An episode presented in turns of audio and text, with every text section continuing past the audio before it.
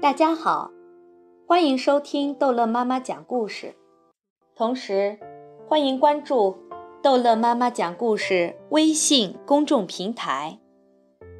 今天，逗乐妈妈要继续讲的是《木偶奇遇记》第十一章。木偶戏班班主吃火人，他就是叫这个名字，看样子是个很可怕的人，那是没话说的。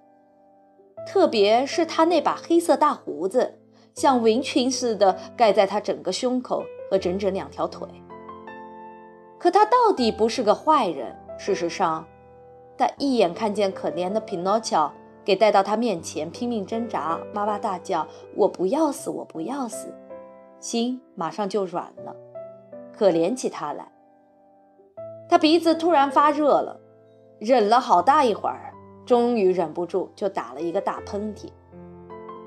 花衣小丑一直在伤心，像垂柳那样弯下身子，可一听见打喷嚏，马上喜容满面，向匹诺乔弯下身来，轻轻跟他咬耳朵说：“好消息，兄弟，班主打喷嚏了，这表示他已经感动，在可怜的你，嗯，如今有救了。”因为要知道，有许多人一同情什么人，或者是在哭，至少是假装擦眼泪。可吃火人不同，他真的感动了，就要打喷嚏，这也是一种表示他心软的方式。打过喷嚏之后，木偶戏班班主还是装出很凶的样子，对匹诺乔叫道：“别哭了，你哇哇哭。”叫我肚子里难受极了，叫我觉得脚痛，几乎几乎，啊啾啊啾，又打了两个喷嚏。长命百岁，匹诺乔说：“谢谢。”你爸爸妈妈都活着吗？吃火人问他。爸爸活着，可我从来不知道妈妈。我这会儿把你扔到炭火里。谁知道你老父亲要多么伤心啊！可怜的老头，我很同情他。阿啾阿啾阿啾，他又打了三个喷嚏。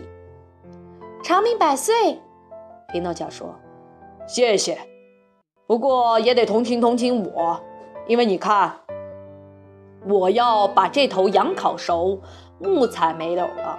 说老实话，你在这种情况下对我非常有用。”可如今我很感动，我想忍耐看你不烧。既然不烧你，我就得在我的戏班里另外找一个木偶来代替，把它扔到叉子底下去烧。喂，守卫的！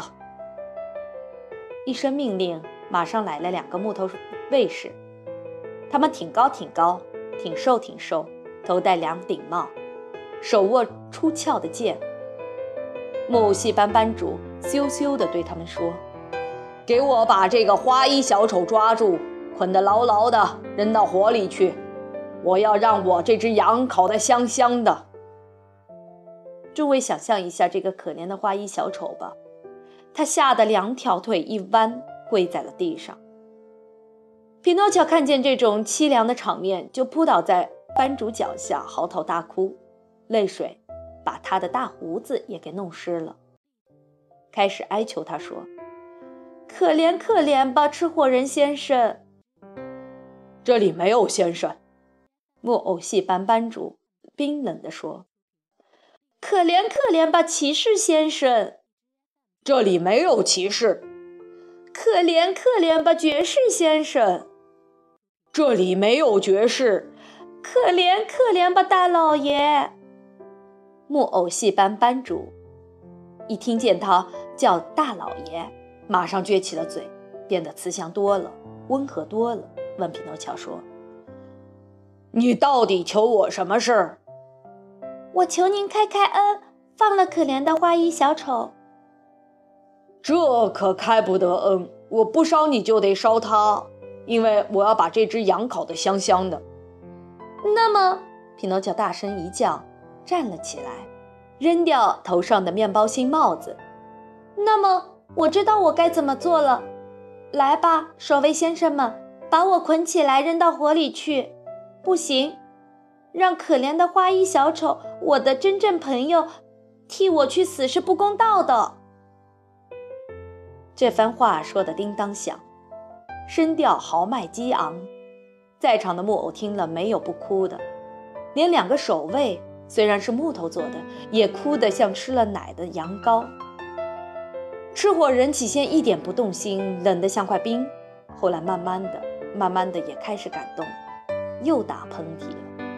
他一口气打了四五个喷嚏，于是疼爱的张开怀抱，对匹诺乔说。你是个好小子，过来给我一个吻。匹诺乔马上跑过去，像只松鼠似的顺着木偶戏班班主的大胡子往上爬，爬到上面，在他的鼻尖上给了他一个最甜的吻。那么您开恩了？可怜的花衣小丑问，声音细得好不容易才听见。开恩了，吃火人回答说。接着，他又叹口气，摇摇头，没法子，今晚我只能吃半生不熟的羊肉了。可下一回，谁要是再打动我的心，他就活该倒霉。一听说开了恩，所有的木偶都跑到戏台上，像开圣诞晚会一样，点亮了所有的灯和烛台。开始又跳又舞，他们就这样一直跳啊舞啊，直到大天亮。好，这一章的《木偶奇遇记》又结束了，欢迎孩子们继续收听《木偶奇遇记》第十二章。